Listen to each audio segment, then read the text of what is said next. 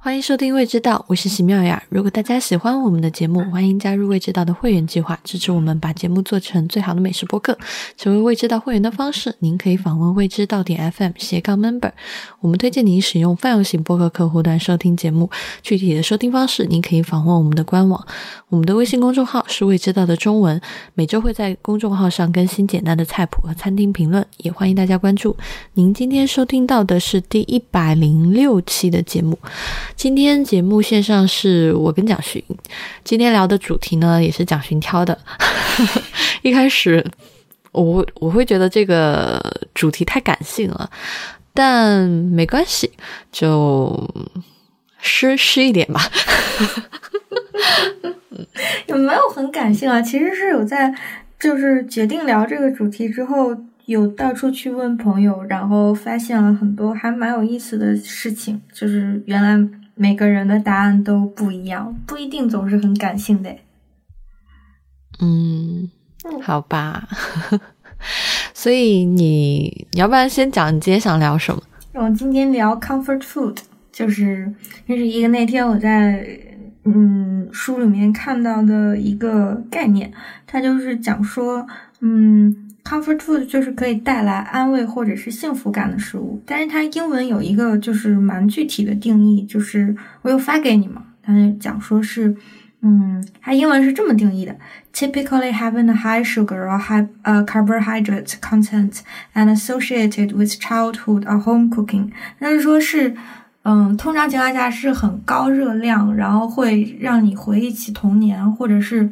让你感到有童年安慰感的食物。然后你一下看到之后，就还其实还蛮想聊的，就是因为，嗯，去年这一年其实吃了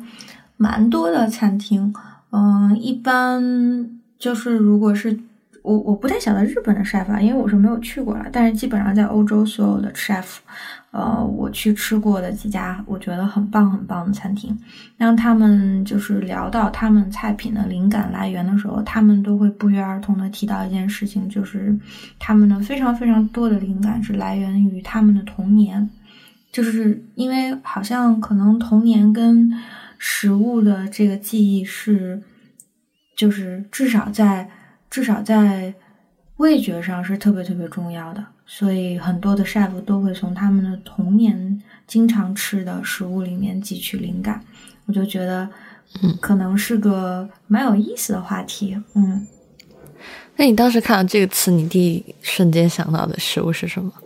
嗯，其实我觉得我还蛮就是典型的，就是因为就是我有一个爸爸留给我的 comfort food 和一个妈妈留给我的 comfort food，然后其实还蛮代表就是。我爸爸跟妈妈在我心里面给我，就是在我成长过程当中扮演的角色，然后还有他他们给我的就是心里的那个印象，就是因为我爸爸是一个嗯会照顾人的人，就我爸爸基本上是一个 caregiver，就是他在我们家扮演的角色，所以我爸爸是一直在厨房里的那个人，所以我们家有一道菜，就是是是可能是就是家宴一定会被点名指出来。就是一定要做这道菜。就我们家有一口土锅，可能是那种就是很老的那种陶瓷锅吧，然后是一顶气锅。就你知道，因为西南就是西南地区的中国的很多菜是就是跟土锅，然后清蒸有很多关系的。所以就是广西那边其实嗯有很多的菜是很接近云南菜的，所以广西也是吃汽锅鸡的。我爸就有一道特别那个嗯拿手的汽锅鸡，然后但是我们家的汽锅鸡神在什么地方呢？就是因为我我们家那口锅就比我还年纪还大。那你知道土？我还以为你要说比你还大，那真是够神奇。反正但是你知道土锅是会吸取那个食材里面的香气的。所以就是我们家做汽锅鸡总是用那一口土锅，所以那个而且是就而且汽锅是那种就是必须要是走地鸡，然后是就是香味很足的走地鸡，然后跟老家山上就是采下来的野生香菇一起蒸，就每一次就是其实我爸做那道菜的那个食材特别特别简单，就是就是鸡跟香菇，连那个就是葱姜蒜这一类的，就是嗯，怎么说，就是新香料它都不会去用的，它就是用香菇干的香菇泡水，然后加上剁碎的很好吃的那个，就是剁碎的走地鸡的鸡肉带骨的。就放在那个土锅里面一起蒸，但是因为那个土锅常年就是吸收天地还有鸡跟香菇的精华，所以那个土锅自己就有一个香味儿。每就是每一次再重新用那个土锅去蒸那个鸡的时候，就是它自己的那个香味又会回馈给新的菜，然后又会从新的菜里面吸取那个就是香气。所以那道菜是我基本上，嗯，每一年回家。只要是我回家，就一定会点的菜。就我爸一定是，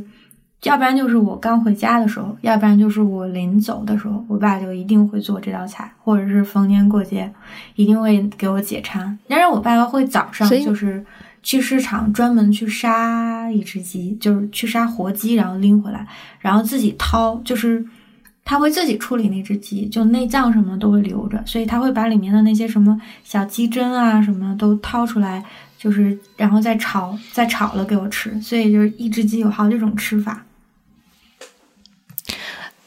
你刚刚在讲那个 comfort food 的时候，其实讲了他写了两句话嘛。第一句话，第二句话就是说往往跟你的童年有关，但其实第一句话还是说它往往很高糖或者是高热量，所以你这道。你的觉得是 comfort 的这个腹其实是挺健康的啊，确实，但是因为那个鸡汤蒸出来实际上还是蛮油的，就是因为土鸡里面的那个，所以你要喝那个油是吗？你不会把它撇掉？嗯，可是就是因为它是蒸出来的，所以那个油脂是很香很香的油脂，不像是那种就是嗯。它不是那种很荤腥的油脂，就是说你你喝到嘴里面会觉得特别的糊嘴。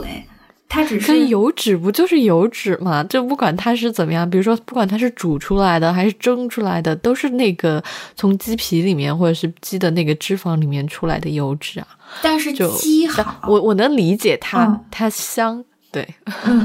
好，就是所以你想强调它还是有热量的，对吧？就是呃，比起正常的食物来，其实是不算是高热量，但是算是。嗯，我觉得它更多的作用是 comfort 吧，就比如说，嗯，在外面跟朋友打架，或者是不是跟朋友打架，就是在外面跟跟意见不一样的人吵架、打架，或者是失恋什么的，回家我爸就会做这道菜。对，所以他那个第一个第一句话，可能在很多场景并不适用，对吧？嗯。对，因为其实我觉得它这个东西有一点科学的依据，就是小孩子会喜欢吃高热量的食物，所以跟你童年有关的食物，如果你呃，就是如果你童年喜欢吃的食物，它有一个很大的可能性是它是高热量的，就因为小孩子他，如果你给他两个东西选的话，他一定是先选那个高热量的，这个是不是就是已经经过科学证实了嘛？就是因为他有 survival instinct 嘛。嗯，嗯，那你第二道是什么？第二道就是第二道，第二道说起来有点不好意思，是一只山寨版的肯德基炸鸡腿儿。哦，就是你妈妈炸的炸鸡腿是吗？不是我妈妈炸的，就是那个时候改革开放也就没几年吧，就肯德基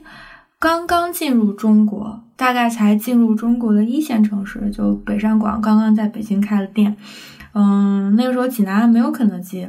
嗯，但是有一家山寨版的仿肯德基，就做那个肯德基炸鸡腿，然后还很山寨的放椒盐，你知道吗？就放椒盐粉，然后配一大盘。没关系，我们放辣椒粉。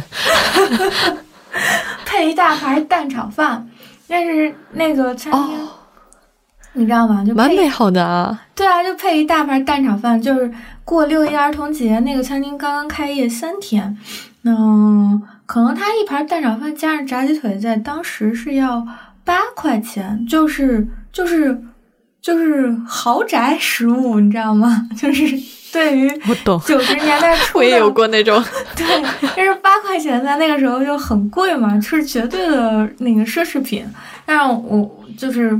我妈是一个蛮有就是尝新意识的。妈妈，就是比如说，如果有什么嗯事情是新的，然后他总会想要让我去试一下。就在我童年成长的过程当中，他会尽力创造这样一个环境，就是他作为一个抚养者来说，其实。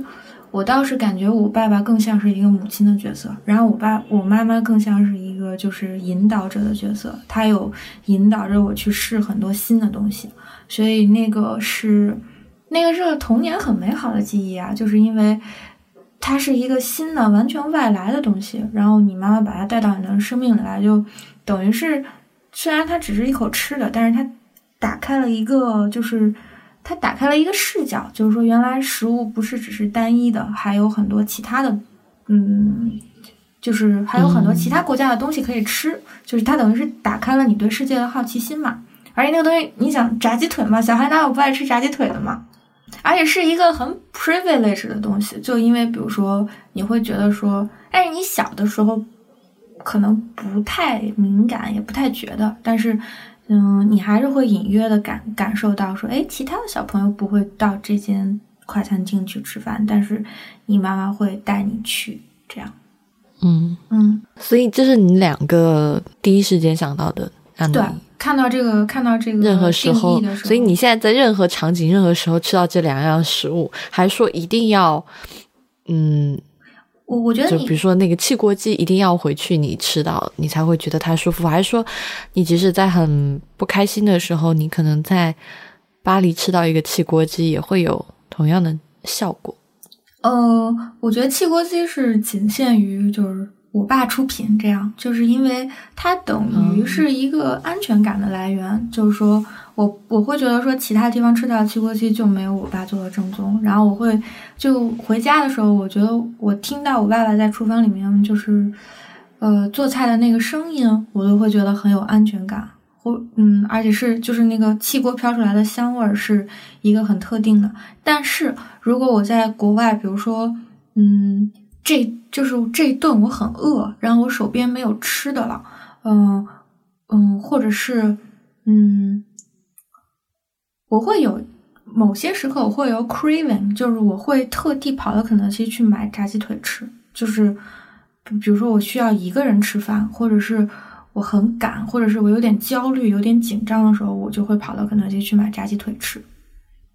这个是 comfort food 的，我觉得真正的定义就是说，当我有一点慌张，这个 food 可以使我平静，你知道吗？就是，嗯，好，嗯，好，我知道了。所所以你的是什么？你其实那天问我的时候，我第一个脑海里面浮现出来的是只有一样食物，但是你现在如果让我想一想，说按照你后面说的这个标准。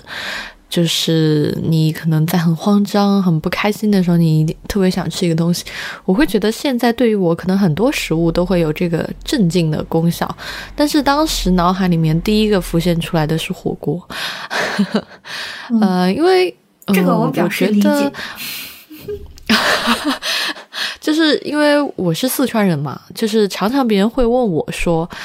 呃，请推荐一些在北京可以去吃的。川菜馆，但是我想老实说，就是即使现在回成都，我也很难推荐出一两家，就是你们就比如说很好的，就是很可以当教科书模板的宫保鸡丁、鱼香肉丝。其实别说北京了，你要让我回成都推荐，我可能都不太能一口气说出两家以上，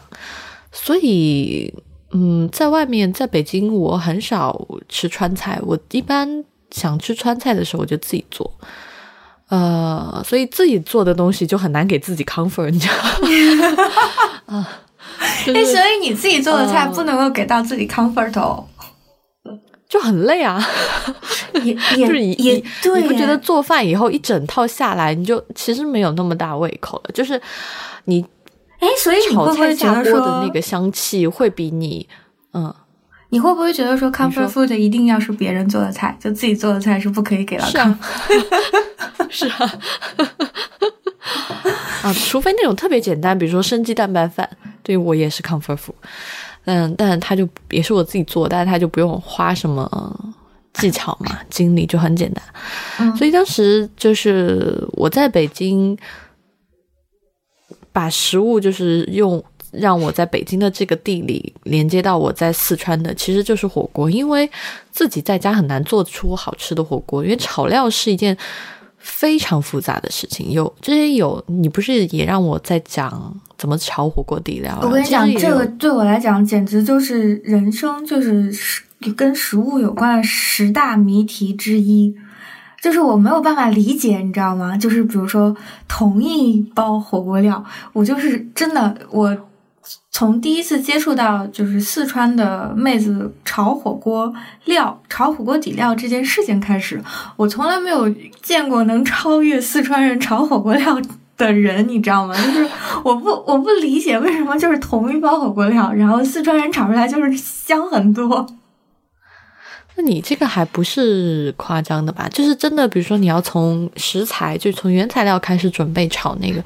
你要炒出，首先就是有一个很重要的点，就是你必须得量大。就如果你说我写一个配方，然后就拿一个火锅店的配方，然后改成一个一个人的 version，很难弄，因为稍微一不注意就过火了。就是所以这是很难很难在自己家完成的一个事物。首首先，这就不是第一，它不是我自己做的；第二，就是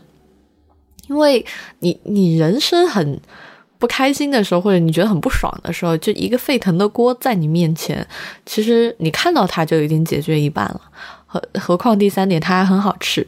所以，其实我在北京吃火锅的频率，我其实觉得我身边有很多四川人都在北京，但是我找不出第二个有我频率这么高的。我几乎。每周都会吃一次，但是我不会推荐餐厅，因为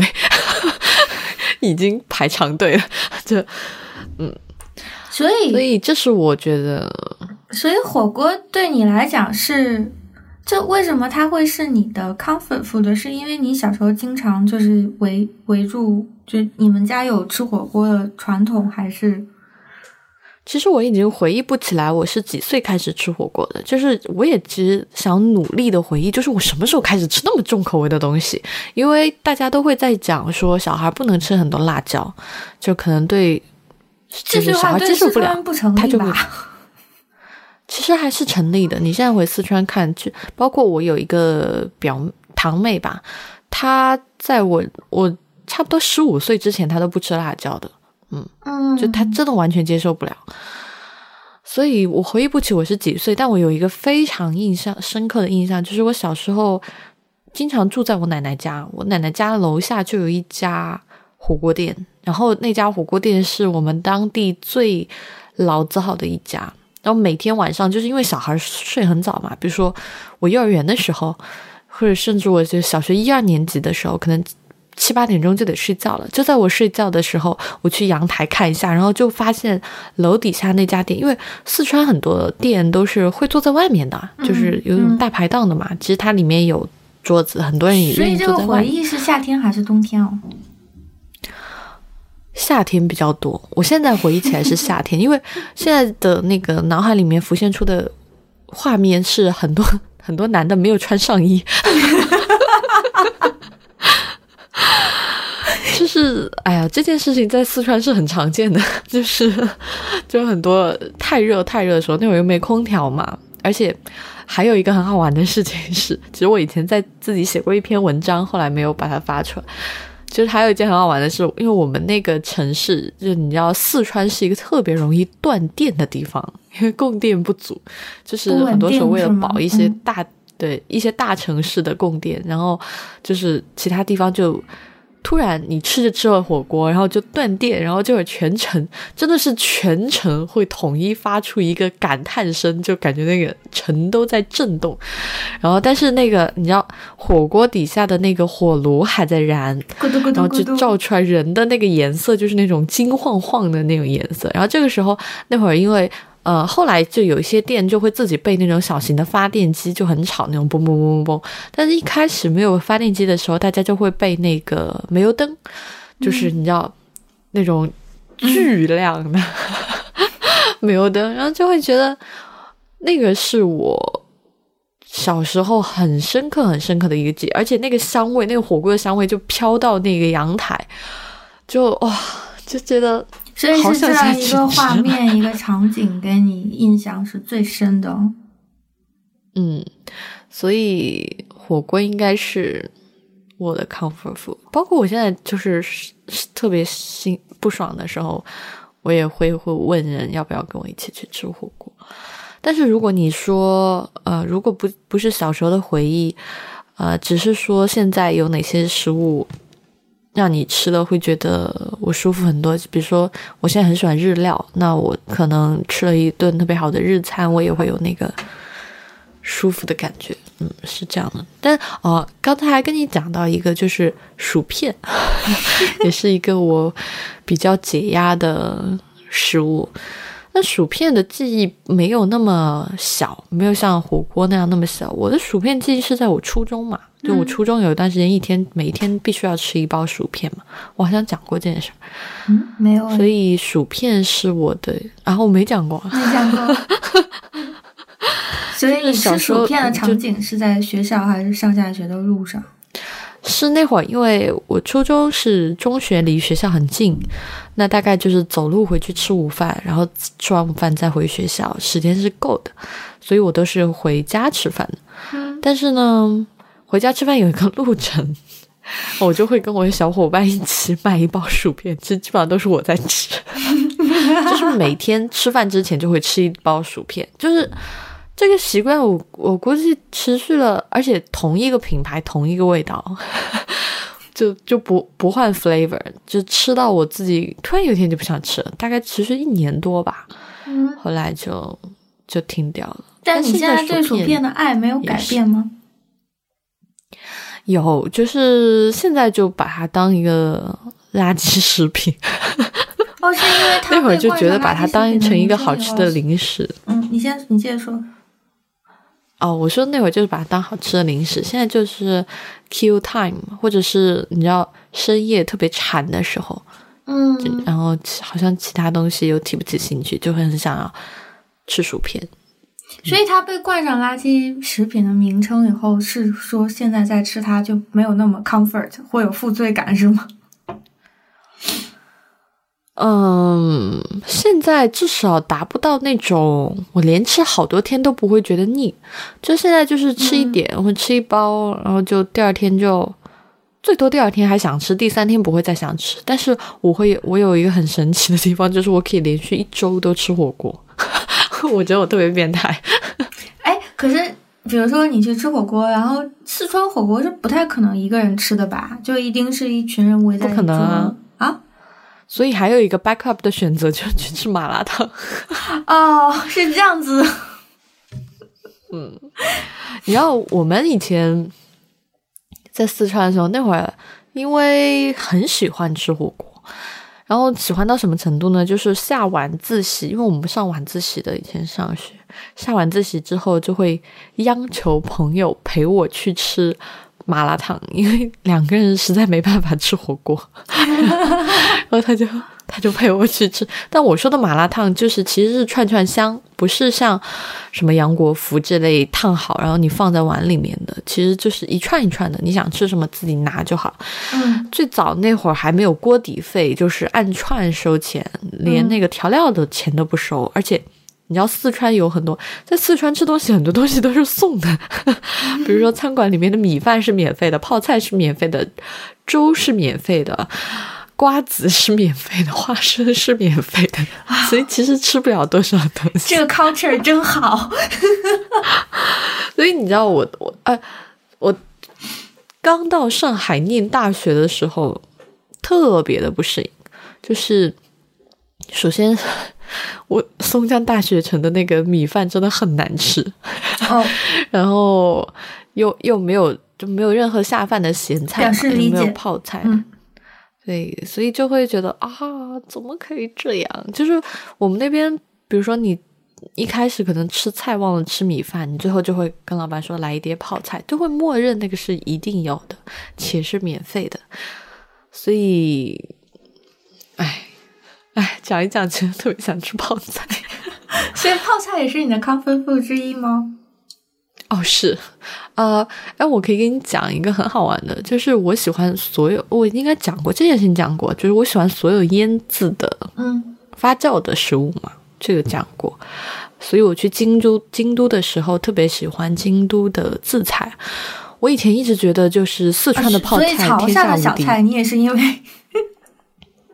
啊，对，你到哪里都会特别留意小菜的原因，就是因为四川有嗯泡菜的传统，是吗？嗯就你知道，以前没有离开过四川的时候，就井底之蛙，就会觉得四川的泡菜天下无敌。然后后来去了潮汕，去了广州，觉得哎，那也不错，但是还是会觉得好像四川的我更喜欢一点。但这这完全是个人的。嗯直到我去了京都，我才发现哇，那简直就是个，如果四川那个泡菜是美食的一角的话，那个京都的自菜简直就是一个大宇宙。就是你早上在那个地方吃早餐，呃，其实这次高晓松在那个晓松奇谈里面也讲了，就是一个人可能拎着一个食盒，食盒有九个格子，这九碟全部都是渍菜。嗯但是你知道，京都的自菜跟台湾呃跟韩国的又很不一样。韩国所有的泡菜和腌菜出来的味道其实蛮像的，嗯但京都的自菜真的是各成就是各具一格，嗯这每一样食材都有属于它的最贴合的那个味道。嗯哇，简直就是我在京都的早饭，就是他们也会给很多什么，给一些什么西京烧的鱼，嗯、会给一些其他的乱七八糟，我现在都不记得。但是我每天早上早饭其实就只吃那个一个生鸡蛋加酱油拌米饭，吃所有的渍菜，然后喝那个味增汤，其他几乎我都不吃。所以，哎呦，京都真的是，所以你小时候是有家里人一起制泡菜的那个经验吗？就是比如说啊，我小雪对小雪的应该是小雪的时候自泡菜吧，就是十二没有哎，四川好像是一年四季都会做，啊就是这个东西太日常了。一年四季都会做对啊，京都也是啊。哦，真的呀？因为我是会觉得说夏天做好像会自不一年四季都有。就是泡菜，你知道，比如说呃，我们说鱼香肉丝，那可能在北京做鱼香肉丝有一个很大的困难，就是很多川菜馆里面吧，它都没有足够多的泡菜供它做鱼香肉丝。但是你知道，四川就是几乎家家都有一个泡菜坛子，就是做鱼就扔一点泡菜进去，嗯啊、做炒肉丝扔一点进去，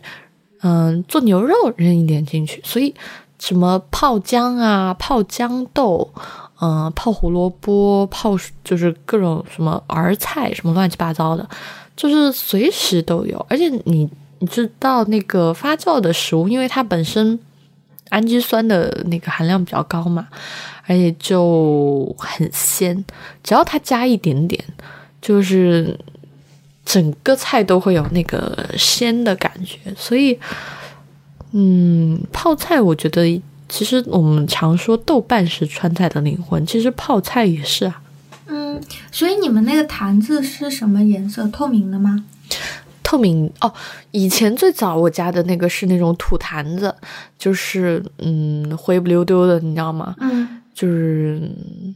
其实我跟你讲，我对泡菜的印象，就是因为我们家不会做泡菜，但我爸爸会自己剁椒，然后酿辣椒酱。但是我们家那个土坛子哦就是、就是你知道那个最最普通的那个嗯、棕黄色的土坛子，就是一个对啊，就是那种最土最土的土但坛子。是我印象当中的四川泡菜都是在一个透明的坛子里的，所以后来的就很多人开始用那个透明坛子，因为土坛子很不好养。呃，第一是不好清洗，因为它孔隙比较大，好像我听我妈说，其实那个比较控制不好，很容易发霉。对呃，好而且好像边缘也很容易干掉，就因为那个弹盐水也很容易干掉，很不好养。后来就大家都变成那个透明的坛子，而且你知道透明的坛子 还有一点，其实我觉得前面可能都是废话，其实最重要的就是当你在捞的时候，你知道你在捞什么。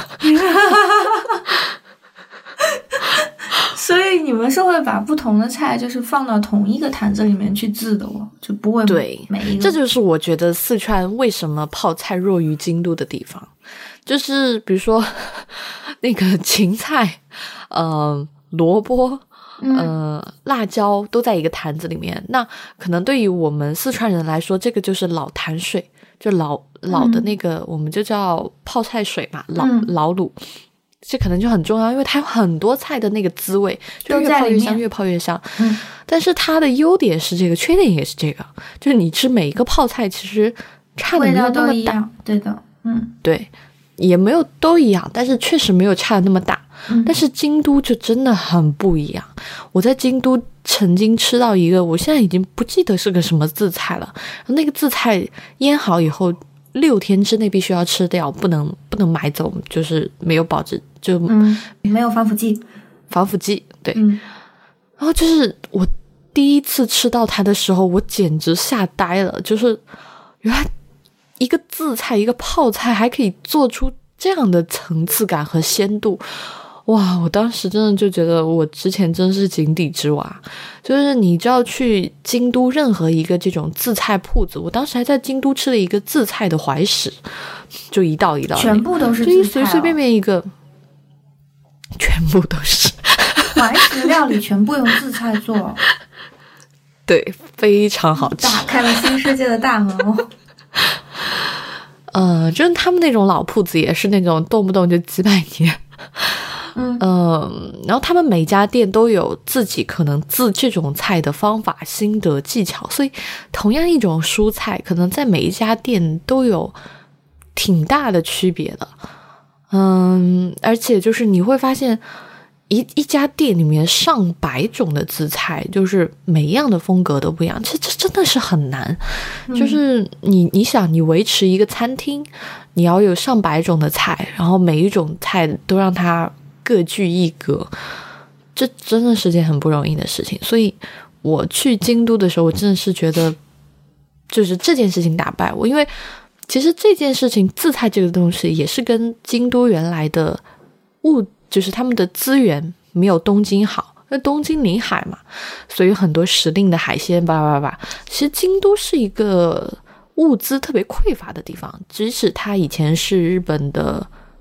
京城都城，但是它在山里面，它可以可以用的就是很少的山珍，什么蘑菇啊，呃，有点笋啊，可能野味我都不知道有没有，就是因为原来日本人吃的东西也很少嘛，嗯，鱼很少，所以京都流行的寿司是那个腌过的青花鱼的寿司，嗯。所以，其实对于京都人来说，保存蔬蔬菜可能，然后这个新鲜时蔬的获得都非常非常的不容易。但是，为什么京都的怀石料理，其实现在 你知道，在京都，京都人就会特别的瞧不起东京人的怀石，觉得，哎呀，东京人，哎，就是就你知道，嗯，前几天跟一个就是她老公是。京都的一个怀石世家出来的，嗯，然后他中国人跟他聊，然后就说京都人非常的排外，然后就是就是他们会觉得，就如果是京都特别拿手的东西嘛，然后就会啊觉得别的地方都不好。然后他那天跟我讲一个笑话，哎呀，天呐，今天越扯越远，没关系，就闲聊吧。他给我讲个笑话，他说京京都的那些老店呢，就动不动都是一千年、七八百年。然后呢，其实京都人就很看不起其他的城市，就历史太短了。然后这这还是一个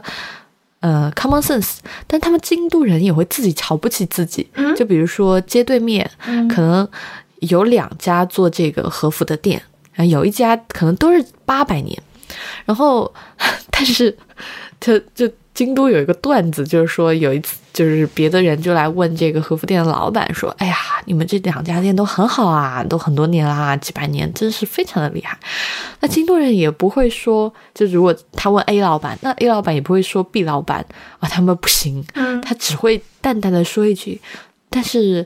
嗯，是很好很好，对方很好，但是他们。”不久之前换过一次老板，就是易过一次主。那这意思就是什么呢？他不是一个真正的老店，就是他换过。然后，然后那个客人就会继续问他说：“哦，那他换过主啊？那他什么时候换过？”然后这个 A 老板说：“嗯，差概差不多两百多年前吧。”就是，就是前几天听到的，就是当时听到的时候笑死。所以呢，就是京都人在，但京都人真的很会做吃的，就是嗯，非常简单的，就是不起眼的食物，在京都人的手上都会变化出无数的版本，但是它这个变化又不是那种跟什么印度就不不太一样，它真的就是在找这个食物本来的样子，而且给它多加的味道也不会太多，就在做减法同加法同时，也在尽力的做减法，所以。嗯，我是觉得，为什么我现在会说，对于我的 comfort food，嗯，越来越多了。嗯，就是因为如果我从来没有眼界越来越宽，所以你的呃，就相当于你的世界被打开了，所以能够带给你安慰的东西也越来越多了，就会变成，就是可能是因为自己的接受度也变高了吧。嗯嗯。对，如果我在想，因为我其实我有很多亲戚在四川嘛，你知道四川人其实，在口味上是非常的中国味的，是特别的闭塞的。就跟我这这点包括我父母，对我父母也是非常的闭塞。就是我爸妈是那种，他们去出国去任何地方旅行，真的是带辣酱的，这不是讽刺，这是事实。就是。不仅是他们，就是他们的平辈，包括我的这个平辈，就比如说啊，我的哥哥姐姐，他们可能离开四川，出可能五天不吃川川菜，就真的是不行。嗯，所以其实如果我一直在四川，我可能也觉得四川的东西真的就是最好吃，因为我吃别的我真的是会吃不习惯。但是当自己一步一步迈过这个坎以后，就会觉得，嗯，其实很多东西都会有 comfort 的作用。其实我觉得可能，而且你听众朋友不太能够理解到你这个点是什么，就是因为其实对四川人来讲，要逾越他自己的那个，就是呃，要逾越他自己的味蕾，是一个特别特别艰难的事情。就呃，这个我我一定要讲，就是我可以理解到你，是因为我有一个在巴黎蛮好的那个四川朋友，然后我每次跟他出去吃饭，就聊到说，比如说，嗯。就是他会讲说，就因为四川自己本身的食物的文化就特别特别的，就是丰富，然后它本身有一个很强的文化，所以他就会对一些就是比如说四川口味的东西有很多的执着，然后也对正宗的东西有很多的执着，所以每次就是搞到一个，比如说我跟他讲说最近有比如说新的 chef 在试什么样的菜什么的，然后他就听完以后他就会说弄啥子嘛，然后。就是 他说你们这些弄啥了吗？就是他就不太理解为什么要做这些，就是嗯稀奇古怪的尝试，就是因为可能本身如果他从一个 culture 本身就很强，然后。而且食物本身就很好吃的地方出来，让他去接受那些乱七八糟的尝试，甚至有可能是失败的尝试，尝试就很难，因为他嘴本身就要比外面的地方的人要刁，所以就其实我是觉得讲说，对四川人来讲，能把那个味蕾整个都打开，是一个就是一个蛮难的坎，要不 就是。我我不是说讽刺中国其他地区的那个时就是食客啊，但是要比那些就比如说相对而言，它美食传统没有那么强烈的省份，那他可能比如说出去之后，他就更容易接受外来的食物，因为外面的食物就本能的就会更好吃嘛。挺好的，就像北京人挺能接受外来食物，对的，嗯嗯，因为没有什么。嗯。但是，那我其实，在想啊，就是如果我拿京都的自菜给我爸妈吃，他们应该也会觉得很厉害。嗯，但是他们可能吃不习惯，就是说他们不能一直吃只吃自菜就过下去。但可能我可以，我可以吃一周，我可以吃两周，我都不想川菜。但可能他们会觉得那个非常好，但他们还是会想要吃一些这个川菜，可能不是泡菜，就可能其他更口味重一点的。但是你刚才在讲到你朋友的这个。想法的时候，就是他很挑剔嘛，但就让我想到，我最近其实一直在思考的一件事情。其实我现在的胃口也不是特别能够接受所有现在四川或者是大部分四川餐馆里面出品的东西。呃，一个很重要，我不是说他们不好吃，但一个很重要的点是，有时候那个调味对于我来说太重了，就是。当然，传统最最传统的川菜没有那么重，但也有一些呃量比较多的地方，比如说呃回锅肉。油就比较多，其实最传统的就是教科书的食谱，鱼香肉丝的油油也是不少的。虽然说他会讲话，炒出来以后那个是明油的，盘底没有油，但是你放一放，那个油就出来了，就 是就是。所以对于我来说，我我也在思考，其实其实很多，比如说我们来看一百年前的食谱。菜谱，我依然会觉得有一些地方不需要下料下那么重，比如说盐就不用那么重，豆瓣也不用那么重，油也不用那么重。所以其实我现在自己在家做的川菜是比较清淡口的，只是比较清淡风的。但是我不会觉得它清淡以后它失去了它的滋味。其实就这个思考是来自哪呢？就是。你你会发现说，在欧洲或者说其实现在在美国，泰国菜的接受度特别的高，就大家会觉得泰国菜和越南菜都特别的 fresh，特别的 healthy，然后同时他们也有就是外国人很喜欢的那种 spicy，就是很什么酸酸辣辣的。这但是你你看人家泰国人吃东西也会有层次感，也会有鲜度，鲜度比如说鱼露啊，叭叭叭类似，但是他们没有那么多油。就是他们的这个饮食的习惯，或者说他们的这个做菜的这个风格，更能为大家接受。其实我很想要，就是我觉得川菜要再往前走，就是不能说我们一直在讲说我们要复刻多少的老老菜，按着几百年前的老食谱去做，没有意义，完全没有意义。我我是觉得，包括现在很多美食家就在捧。啊，这就不点名了，就在捧一些厨师啊。那我我没有觉得这样错，我觉得生态的多样性存在是好的，但是我觉得这个东西不能过度。你应该去赞扬那些不，比如说我吃过一个非常好的川菜的厨师，他是四川一个大师的徒弟，但他现在已经不开餐厅。当时去他的餐厅吃饭，我其实印象最深刻的就是因为他不做传统川菜。他做一些创新的菜，而这些创新菜每个地方都是有逻辑在的，没有那么油，但是可能他选的青花椒特别的好，然后让你一一一秒钟就记住那个青花椒的风味。但同时你回来你会发现啊，他又青花椒跟这个海鲜是非常的搭的，所以我是觉得我希望川菜。能够跳脱出重油重辣，就是就是不断在往上加变 heavy 的这个路数，因为在四川你会发现，就是比如说我这个年龄的，还就是平辈，然后他们在十几年前可能口味没有那么重，但是现在也蛮重的。这个东西其实是会，你一旦重口味上瘾了，你就会越来越重，但这不是一个好的趋势。所以我会觉得，我希望川菜是有一些变化的，不是现在的样子。我不觉得现在它足够好了，我也不觉得一定要按着。包括我觉得麻婆豆腐都非常的油，就是嗯，但是这个这个话就只能在播，就是我们俩的播客里面自由的讲一讲，就是它真的要实现。是需要一定过程的。其实我之前有写过一个麻婆豆腐的食谱，就是按照教科书的版本来的。那个是真的就是非常规范。但是我做过了两三次以后，我现在在反省自己，我已经不那么做了。但是调味方式还是一样的。那我会在技巧上，就是炒肉的顺序上、加油的步骤上，什么时候用花椒，都会有一点点微调。我会觉得那个版本我吃起来更舒服。就是我可以一直吃，而且我没有那么就我不会吃完觉得胃被顶住了。就是嗯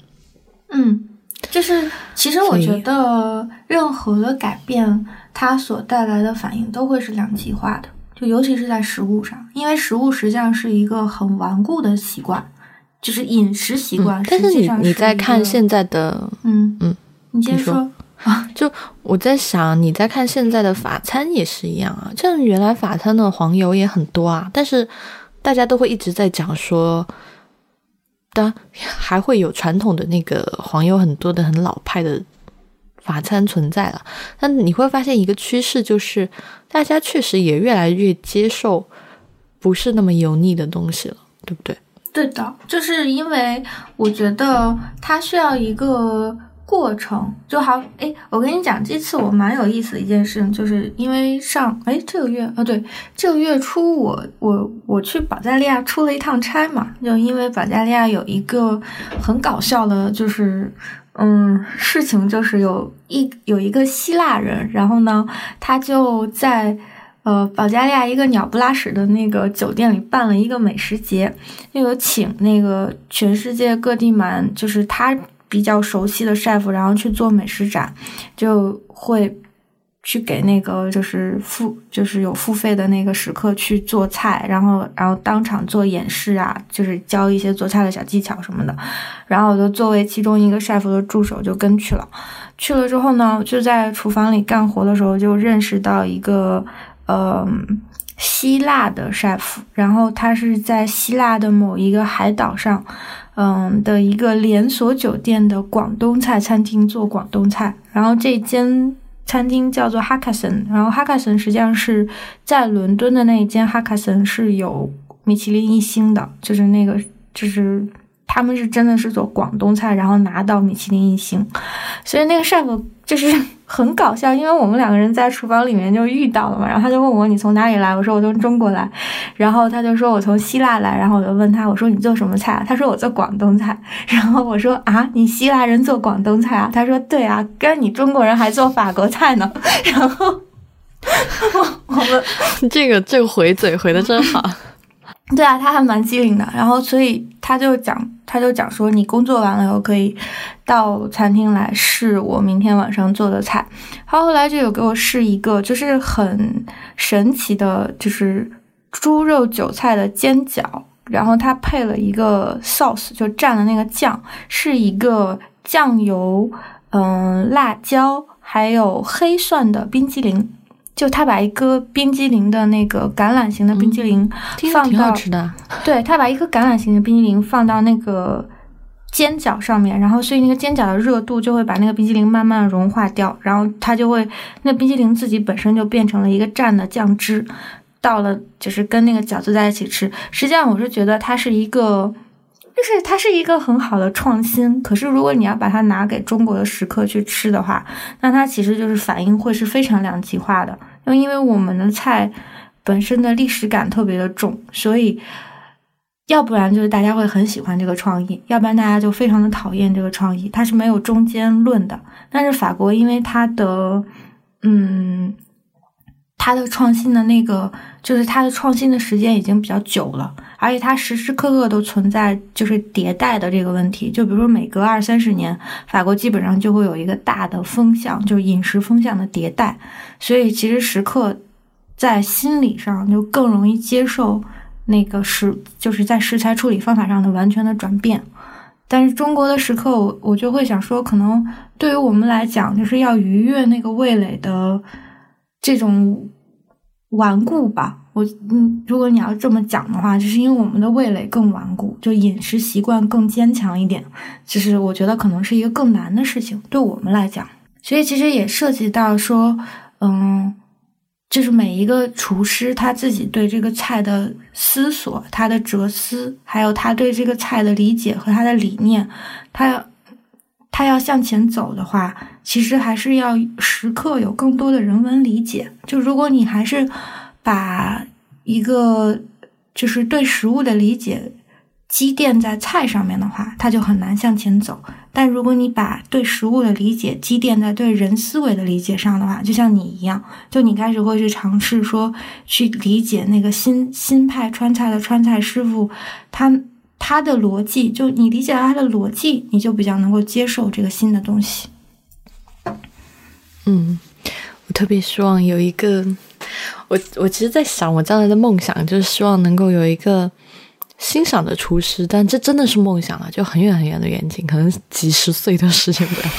就是能够有一个有根基的川菜的厨师，然后合作一个，我不不知道他是向前走的川菜馆还是什么川菜馆，但是我觉得至少是会有一些新的想法出来川菜馆，而不是大家每次 就是就还是只提到那几个老老样子的菜啊，老样子的。就你很希望有菜呢，都还是，就那个审视的眼光还是符合五十年前的人的标准，不太符合现在人的标准。所以我会觉得，我希望有一些改变。其实，比包括像粤菜也做得很好。你真的去看粤菜，现在那些酒楼里面的茶点，跟你在呃香港或者是广州那些老派的茶点里面做的，已经很不一样了，非常的不一样。但是人家做的很好啊。嗯嗯，所以你最近是还有又出去吃了几趟吗？没有，就上次没有，这这就是一个感官。就是我之前去过广州很多次嘛，然后吃了很多老派的这个茶餐厅的店，然后在香港也吃过，但是后来去了一些更新一点的，就是人均价格也大高一点，会发现别人做了一些创新，但是这些创创新是很 appreciate。比如说我。这次在广州去的时候，去一个茶餐厅吃到一个烤乳鸽，那可能其他地方的烤乳鸽就是烤乳鸽啊，就是大家评判的标准就可能只是它油不油、酥不酥、香不香，嗯。但是他那个烤乳鸽，他用了一他用了塔吉锅盛上来，但是我不知道那个是最后十分钟在塔吉锅里面完成，还是肯定不是最后十分钟在塔吉锅里面完成，因为不可不可能。我想了一下，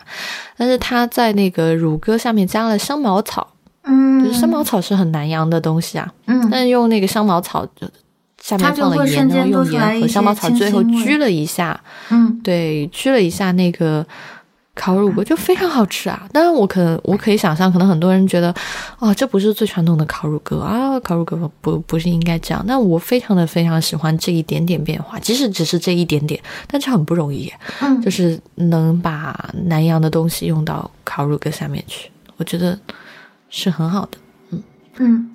好吧，那我们 我们这期已经不知道在聊什么了。没有关系啊，就按照我们自己的乱七八糟的思路聊，最后也能聊到结尾啊。嗯，所以呢，我们最后的 comfort food 就是火锅和鸡腿儿，还有汽锅鸡。嗯，你还有什么要补充的吗？嗯，差不多了。然后其实还，其实这个还蛮适合做互动的一个话题，就大家可以都就是来留言，然后啊，有一个事儿，嗯，现在有那个。播客也可以直播了，就是当然你们是看不到我们的，只 有声音直播，但你们可以就是跟，对，就是你们可以打弹幕有字幕，但是我因为我太我跟你就这样聊天很久了，就是有时候会觉得这个是一个跟自己的对话，或者就只是跟你的嗯聊天，我不太知道我能不能够 handle 就是别人。就是喷弹幕，然后我本来讲的我的想法就被那个干扰，所以我也不知道这件事情要不要试，就就把这个问题留给大家吧。就是，嗯，如果你们有什么想法，也可以跟我们说，就是可以考虑这件事情，但是要不要做，我也不确定。你可以做不定期的试一下呀。嗯，可以啊，看看大家到底觉得这种方式喜不喜欢，因为。我是一直觉得播客它的自由度就在于我想什么时候听就什么时候听，当然那个可以录下来了。但是我，嗯呃，直播这种就搞得很像你在守一个 live，守一个电视电视一样，就失去了这种自由度了嘛。嗯，所以我不太确定需不需要用。好吧，那今天的播客就到这里，呃，也欢迎大家在各个社交媒体来关注我们。嗯，我们的微信公众号是未知道中文，新浪微博未知道播客，同时欢迎大家收听爱篇播客网络旗下另外几档节目《一天世界太医来了》、内核恐慌、流行通信、无次元、影像博物志以及陛下观。我们下期下期再见了，拜拜。好，拜拜。